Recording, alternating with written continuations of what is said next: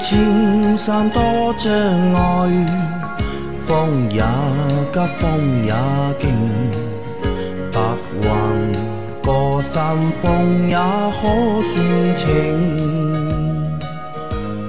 莫说水中多变幻，水也清，水也静，柔情似水。养车修车乐趣多，开车用车没烦恼。大家好，欢迎收听老秦汽修杂谈，我是老秦。大家好，我是老秦的小工杨磊。大家好，我是阿 Q。好，我们今天的节目接着昨天继续。第一个问题，三位大仙好，第一次留言，我有一辆零四年的老车，雪铁龙塞纳，刚买的二手车，车子时不时的抖动无力，过了一会儿又正常了，每次开出去有大概一半的路程都是发抖无力，另外一半时间正常，发动机故障灯亮，经过电脑检查是显示一缸喷油嘴控制短路或开路。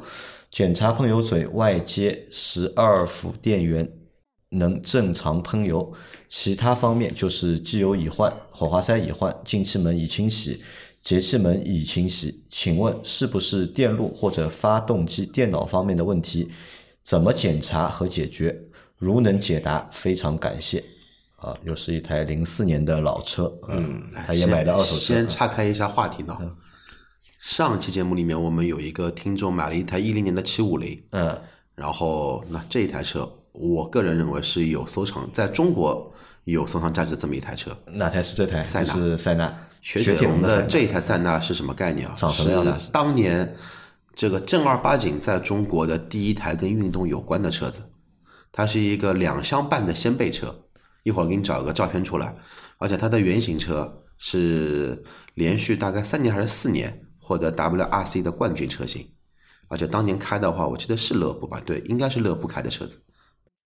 好，那这个车零四年的啊，这个小伙伴是二手车买回来的，现在遇到的问题呢是开的路程当中，一半路程是发抖无力的，另一半是正常的。那么发动机故障灯也亮，他检查了呢是一缸的喷油嘴啊控制短路或者是开路啊，检查喷油嘴外接十二伏电源时能够正常喷油，对吧？控制短路或开路的多数情况是这个喷油嘴本身的问题。是喷油嘴本身的问题。对，那为什么你外接电路它又是好的呢？它它它本来就不是一个连续性的故障。嗯，如果连续性的话，你就一直抖嘛，它不会一会儿好一会儿不好的嘛。有一它本来就是半正常，一半不正常。对，它本来就是在一个这个间歇性故障的表现啊，就你外接的时候正好是好的，正好是好的，对吧？所以喷油嘴能够正常工作。所以那么多年了，我建议你四个喷油嘴都换了吧，也不要只换一个，因为雾化程度已经不一样了。你只换一个的话，一个刚刚雾化特别好，燃烧特别好，嗯整个发动机工作也不平衡，嗯，啊，你这个喷油嘴买买已经不贵了，好吧？你换四个吧。就把四个喷油嘴全部换掉，对对啊，也不是，其实也不是电路的问题或者发动机电脑为什么？啊？如果是电脑版的问题啊，你四个缸都不喷油了。嗯，如果是电脑版的问题啊，你四个缸都不喷油了，就发不起来了这个车。发不起来，对吧？啊，好的啊。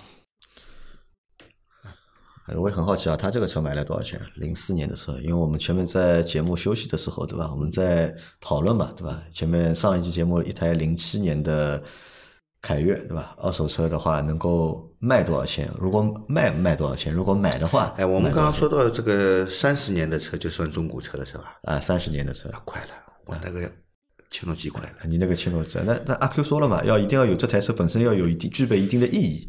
怎么没意义啊一定的故事，切切诺基有故事，绝对有故事啊！切诺基绝对有故事。就是这一台塞纳其实是我那辆藏好我我那辆车是九二年出厂九二年出厂啊，啊，九二年出厂那厂。藏好啊，等我们节目有点钱之后，对吧？帮你那台车翻新一下，啊，翻新一下又能够做很多内容。有很多就是自媒体都是这么玩的嘛，对吧？就收个老车，然后把它翻翻新，对吧？我那个车真真可以。啊！我跟你说啊，全部都是进口件啊，全车玻璃都是墨西哥出的，两个脚长还是 PP 级的，所有的灯上面都有克莱斯勒标啊，好，啊。然后那个轮毂，阿 Q 知道是什么轮毂吗？呃铝合金的，看看上去像钢制轮毂一样的铝合金银色轮毂，不是钢制轮毂，一看就是铝的轮毂，那看上去像铝合金的，就是铝看合金看上去像钢制的铝合金轮毂。不不是钢制，看上去不像钢制的哪一款轮毂你知道吧？非常经典，老款牧马人的轮毂，啊，老款牧马人啊，你那个是几缸的？四缸，四缸，啊你那个是四缸，切诺基只有四缸跟六缸两啊种。那那这个也也不具备收藏意义的。为什么不具备市场意义？要小小陈那一台对吧？小陈那台厉害啊，那那台这个地球上没有的，是外星人啊，他。那个他几缸八缸对吧？他那个是十二缸，十二缸我我还没见过十二缸的切诺基呢。好啊，那你这个问题就去把那个四个喷油嘴都换了啊。来，再下一条是，三位老师好，我的车是一三年英菲尼迪 G 二五，行驶了十一万公里了，上次保养就用了你们商城的芬克超航五 W 四零机油，现在又要保养了。可是我看商城里超航五 W 四零机油没有货，这边最近会备货吗？如果最近没有货，我是改用超航五三零的机油，还是用别的品牌的五四零的机油对车好一点？谢谢回复啊！之前用了我们的五 W 四零，对吧？现在想复购，嗯啊，很多我发现很多小伙伴啊，就是都是在被我们就是洗脑，啊洗脑之后，对吧？或者是蛊惑之后买了芬克的机油，然但是买完之后呢，都在复购，就是能够被我们洗脑成功的小伙伴，一直都在复购，对吧？但是现在五四零没有，而且我告诉你，五四零现在的确没有，而且下一次五四零什么时候来，现在不知道，对吧？因为中国方面是一直想想要德国那里发货，那么但是呢，德国那里一直不发货，其实现在从海外运进来的货很便宜，运费。我们好好多远洋轮出去把空箱子拉回来，你知道吧？所以只要给钱，他就给你拉回来，对啊。知道吧？但是那里没货箱子贵很多，运费也贵很多。出去贵，出去贵，现在回来很便宜，出去贵，回来因为好多空箱子在往回拉，知道吧？为什么要拉空箱子回来，知道吧？空箱子不拉回来，没有箱子再装东西出去了。因为它总要回来的，而且因为现在就是因为中国这里产能比较比较大嘛，所以出去的话就比较厉害。因为德国那里现在主要原因还是因为那个机油啊，就是那个厂啊，就是产量的问题。因为就是疫情的关系嘛，到现在也没有正式的，就是正常的那个就是复产。那这个是进口商给我的这个答案，到底是什么原因？其实我也不是很清楚，因为我我们也不在德国，不知道情况。其实你这台发动机可以用五 W 三零的发机油的，是可以用的啊。那我在想，它能不能再升升级啊？让它用五五零的，呃，很多人不接受不接受五五零，对吧？啊，你用五三零吧，没没毛病。但其实大家要知道，如果你去过老秦店里面的话，对吧？如果你去过老秦店里面，对吧？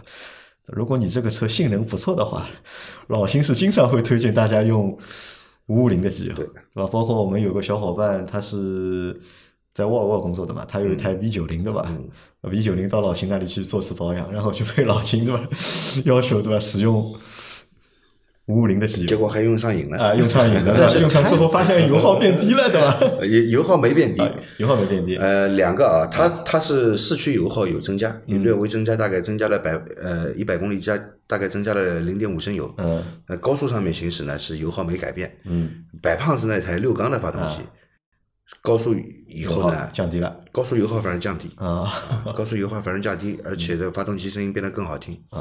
啊。因为我之前的 Smart 也是被老秦蛊惑了，用了五五零的机油。因为那段时间不是疫情嘛，我那台 Smart 最常去的地方就是奉贤，嗯，干嘛呢？来回一百二十公里钓鱼嘛，嗯，然后就发现，哎，这个车因为本身 Smart 这个车就排排量小，跑高速的话动力就很差，而且发动机声音会很吵。用了五五零机油，感觉好像这个声音感觉是我听力有问题了呢，还是耳屎没挖呢，还是发动机声音轻了呢？是声音轻了。那那款五五零还是之前我用的那个我知道美美国进口的那种啊，呃，现在买不到了，进口不来。所以啊，就是在这里啊，就是还是给大家再做一个广告吧，因为我们现在这个机油啊也在打折当中，而且这个折扣啊比之前的折扣要大很多，因为我们也在就是不停的在说服厂家，对吧？让他们把那个那个供货商让他们把价格拉下来，对吧？我说你这个机油知名度低，对吧？卖的其实也不算便宜，对？那如果要更多的用户的话，还是需要就是更靠价格来支持啊更便宜嘛。那现在的话，我们商城对吧？如果你有会员卡的话，如果你有会员卡的话，六点八折，六点八折，就是现在他要我们要把就是一九年的那批货啊，要把它清空掉，大家就是可以抓紧时间啊，就是有会员卡，有我们商城会员卡，六点八折就能买那个机油，那合下来就三百多块钱，你可以买个四升，那其实性价比是非常非常的高。那如果没有会员卡也没有关系，没有会员卡怎么办呢？可以买会员卡。那我们现在就是到这个星期吧，应该周末吧，我会推一个东西出来的，就是买我们的商城的会员卡，因为我们以前的会员卡是一年有效期，那我们这次出会员卡，我们出长效的，对吧？我们也不说终身，那终身会有法律上会有问题，对吧？我们出一个就是长效的会员卡，就是可以在我们商城花一百块钱买一张我们 Auto B B B 商城的会员卡。那你有了这个会员卡之后呢，就能够去六点八折购买这个机油，或者我们以后有其他产品的话，也会有各种各样的优惠。而且呢，这次呢我们搞活动啊，就是一百块钱的会员卡你不白买啊，然后一百块钱会员卡你买一张会员卡，我再送一件就是我们 Auto B B B 的卫衣给大家。那那件卫衣的话，我们商城卖的话是卖九十九块钱。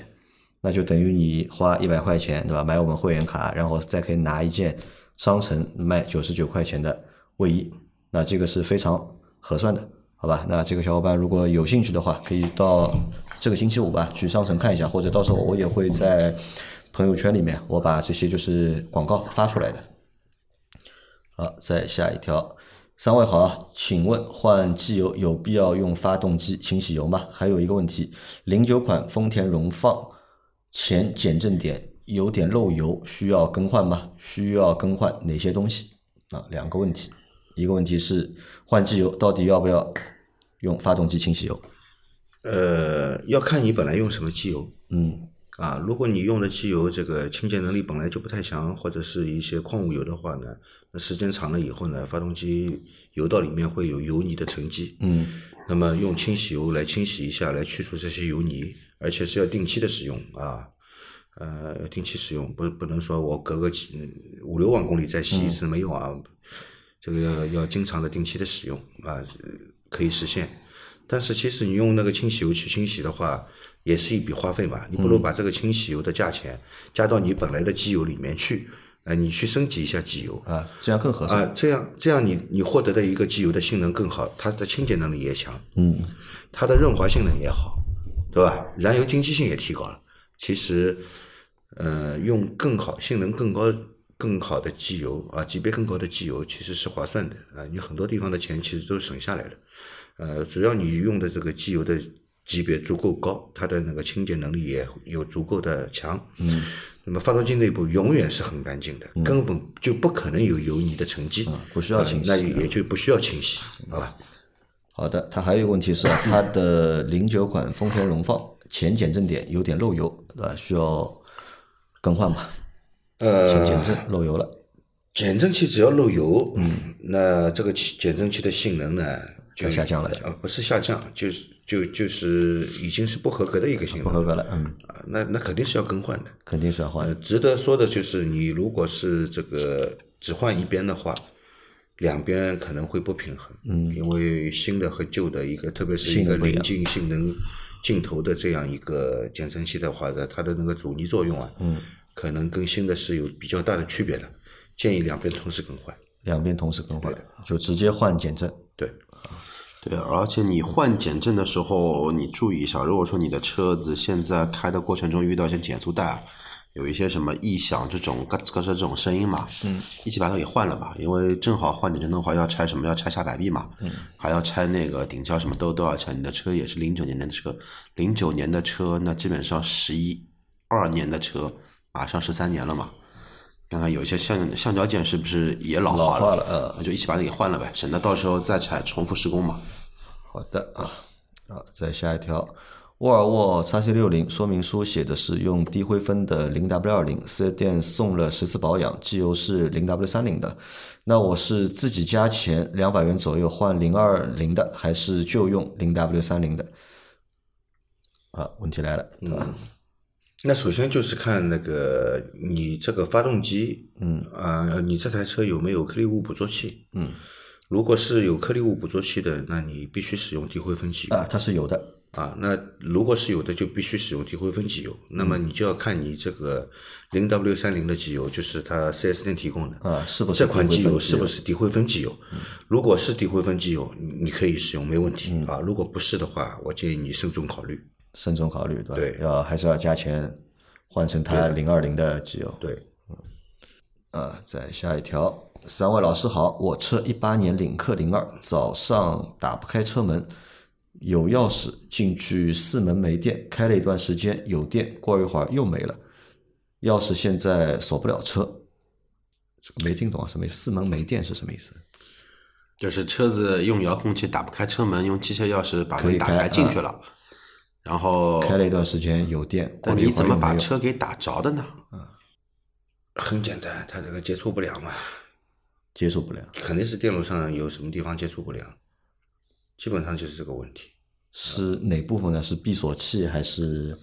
它四个车门都没有的话，就不是某一个车门的闭锁器的就问题。是电路的问题，而且是在电瓶这边的总电源的这边的问题。呃，那就要看你从事管四扇门的话，我想一下，这个车领克是吧？领克的我不是很熟悉啊，领克这个车我不是很熟悉，我不知道它这个是是是不是用一个中央的一个模块来控制的。嗯呃，如果是的话呢，那你要检查这个中央模块的插头是不是有问题。啊啊，如果不是的话呢，它这个你要检查这四扇门的供电呃是不是有这个继电器或者是保险丝。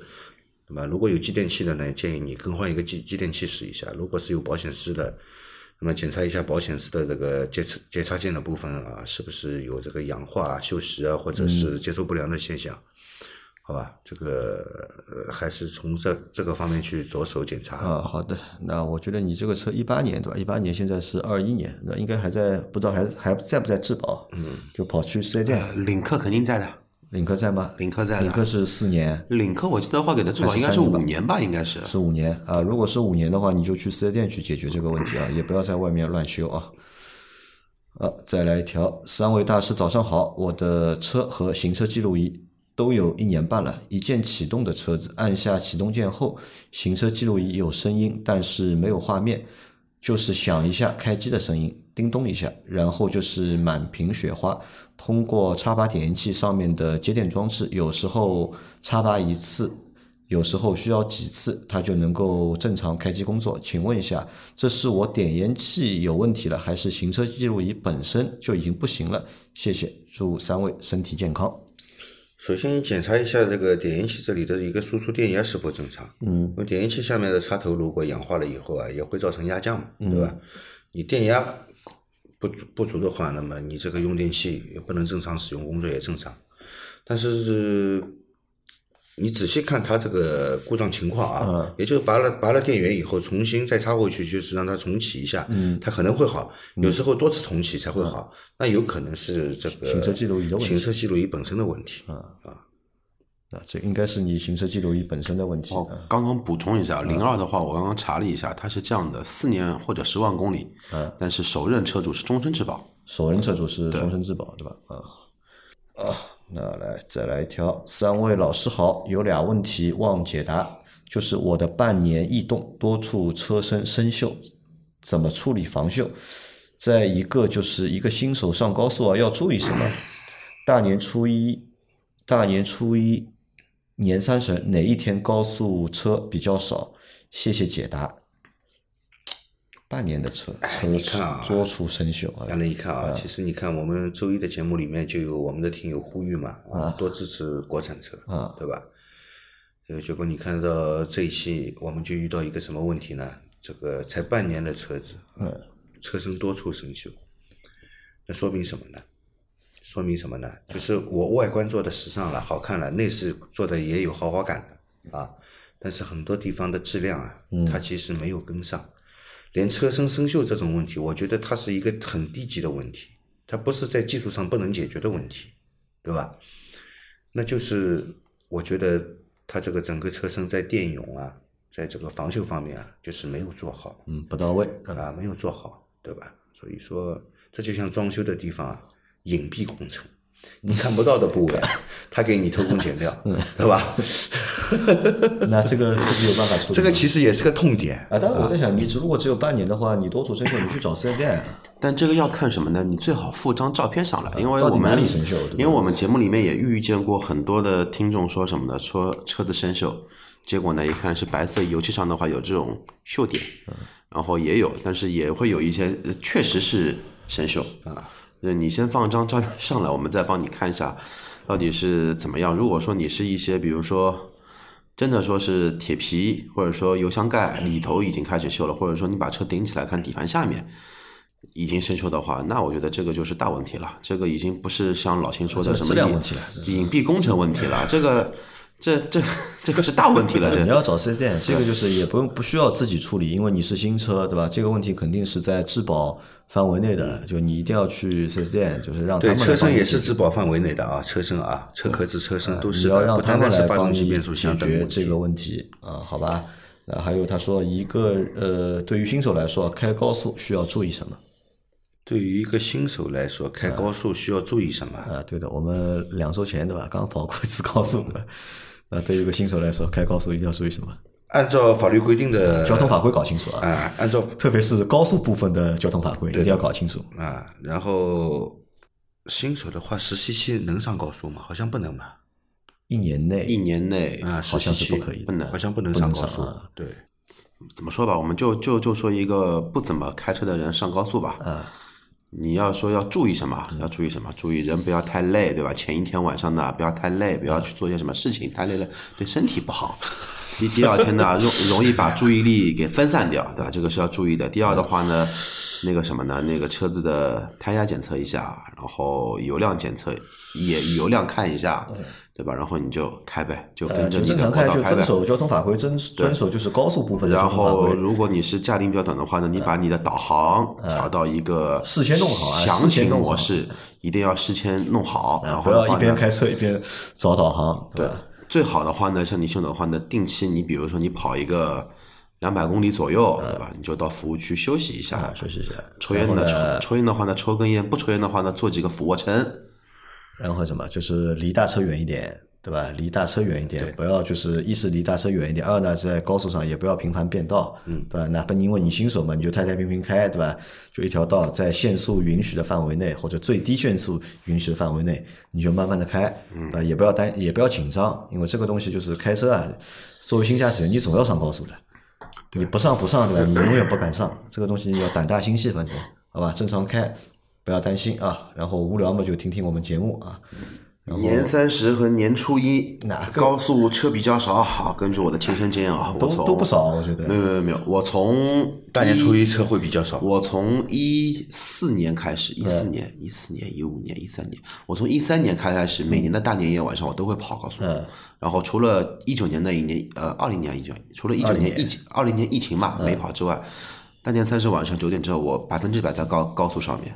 根据我的经验啊，如果说你是那个跑高速的话，千万不要年初一八点以后出门，为什么？就早上八点以后不要出门，对吧？车真真的很多，因为都出去玩了呀。嗯，对的，我也是这么觉得的。年三十晚上的话呢，我基本上吃完年夜饭，然后的话呢，基本上就人家都在家吃年夜啊饭，对你上高速没有就就九人少了。我基本上九点就出门了，然后十二点的话到目十十一点钟到目的地了嘛。然后的话办完事情的话，第二天凌晨四五点再回到家里面，路上基本上没车的。对的，因为我们要这么想，因为这个过年啊和就是十一长假还有区别啊。因为过年是大家都要这个习俗是一定要赶回去过的嘛，对吧？那可能就是我在小年夜的时候，对吧？可能我已经到家了，然后即使我是除夕走的话，我时间肯定也计算好的，基本上不会算在什么除夕 晚上年夜饭的时候啊年夜饭或者年夜饭还在路上啊这个是相对来说就是人会少，反而是年初一的时候啊，人啊就早上啊的确是可能会多。因为很多人可能是上午出去也好啊，就回家也好，或者是就是出去旅游也好啊，人相对来说会多一点。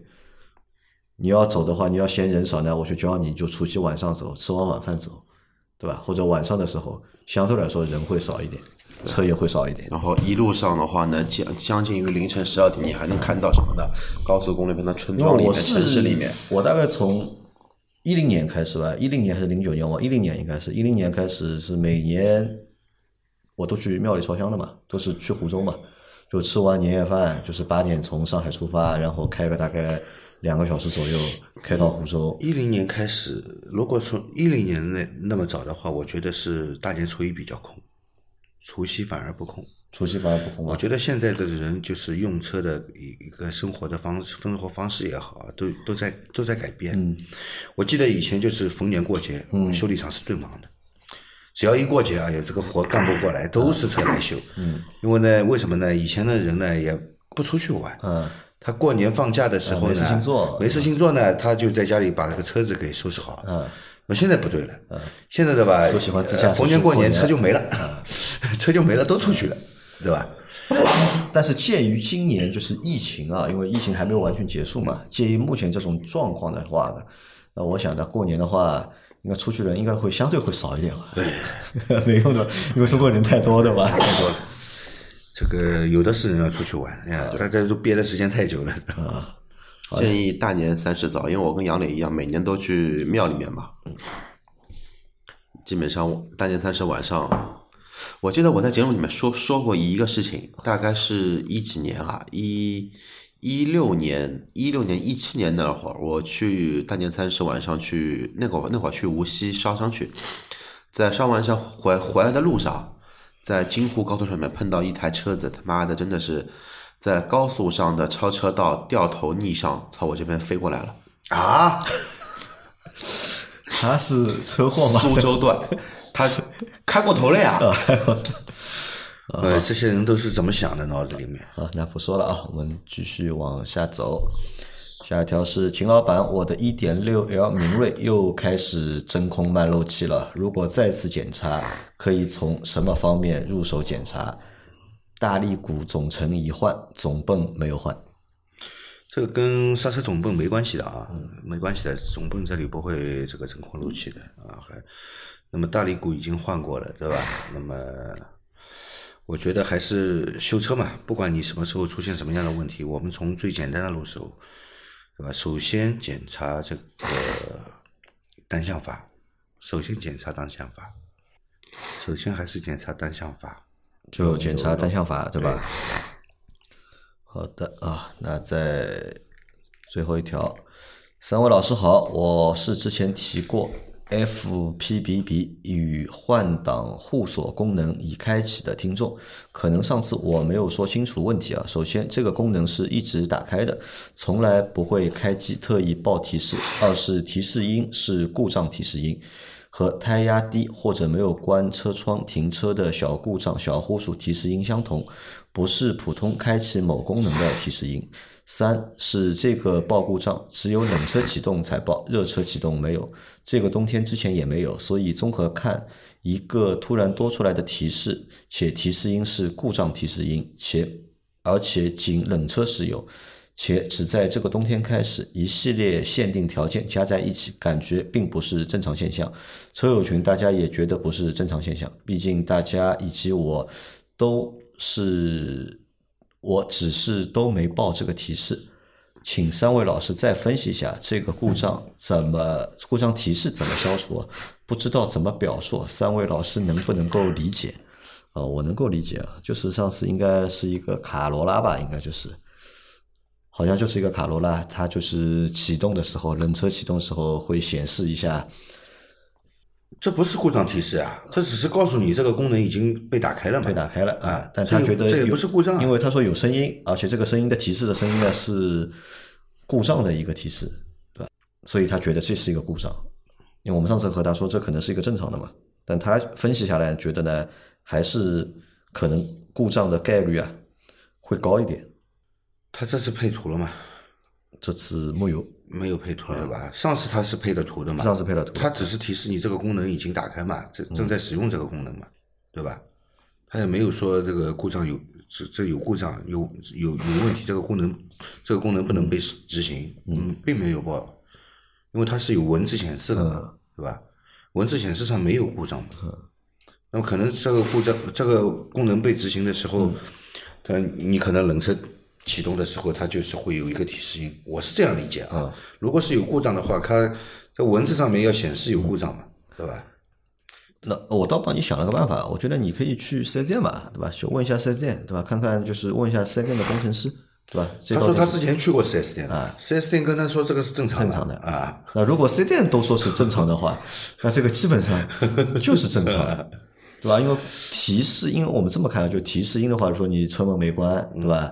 滴滴滴的这种提示音，对吧？它也不是故障提示音，就是就是提示你一下。呃，我觉得你呃可能这个我不是我们不能理解啊，就不是我们不能理解，可能是我觉得我们觉得这真的就是一个正常的一个情况。啊、你如果觉得那个 4S 店是在忽悠你的不想帮你解决问题，你可以换一家 4S 店。如果得到的回答是相同的嗯话，那你也也不用担心。至于你说你之前那个时候用车的时候，你也没有没有说你说这个功能是始终打开的啊？据我嗯了解，这个功能不是默认打开的，是可以手动打开的，好吧？啊，因为他还觉得，因为别人都没有这个提示，因为他有这个提示，因所以别人没这这个提示，可能。别人这个功能他没有。那老师，我在想，如果这如果是一个故障的话，这个电脑会记录吗？肯定会啊，那去读一下电脑吧。哎对啊，对吧？你读一下故障码啊，你去四 S 店读一下电脑，去读？一呃读一下故障码嘛，如果是有相关的故障码的，那么我们进行维修，对吧？而且它这个车应该时间不长，对吧？嗯，也是个应该是个新车，嗯，对，好吧？还是去四 S 店想办法去解决一下这个问题啊，因为我们这里暂时的话，呃，解决不了你这个问题。好，那我们今天的这期节目啊就到这里。大家有任何关于养车、用车、修车的问题，可以留言在我们节目最新一期的下方，我们会在下周的节目里面一一给大家解答。我们明天再见，拜拜。拜拜，拜拜。